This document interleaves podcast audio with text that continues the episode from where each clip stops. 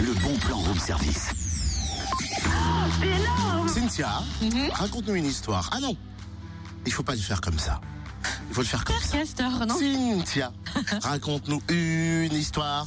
Euh, euh, Là maintenant euh, Ouais, super, une histoire, une histoire. Bah oui, mais laquelle Euh, La chef de Monsieur Seguin, les trois petits cochons, Boucle d'or, les trois ours Non, non, non, une histoire que tu inventes. Ah, carrément Bon, bah écoute, d'accord. Alors, euh, il était une fois euh, une soixantaine de fées de la plume et génies sortis de l'encrier qui attendaient les enfants dans une forêt magique. Des livres étaient plantés à perte de vue et quand le vent souffla, souffla, souffla sur leurs feuilles de nouvelles histoires prenaient vie en chantant grands et petits. Oh, elle est jolie cette histoire. Ah oui, mais elle est réelle surtout. Ah bon?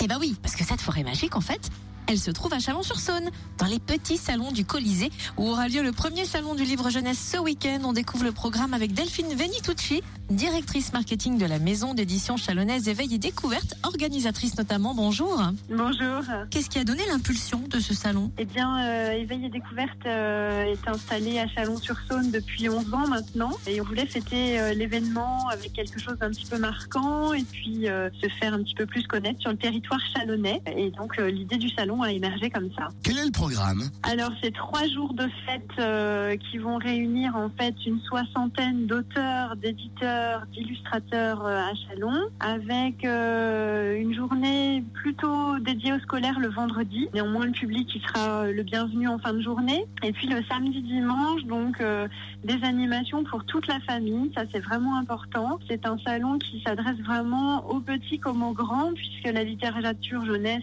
s'adresse aux, aux o Bibi finalement dès la naissance quasiment euh, jusqu'à ce qu'on plonge dans la littérature euh, classique et adulte euh, à l'âge de, de, de 15, 16 ou 17 ans à peu près. Tous les enfants évidemment sont les bienvenus gratuitement et puis leurs parents on leur demande une petite contribution de 2 euros chacun.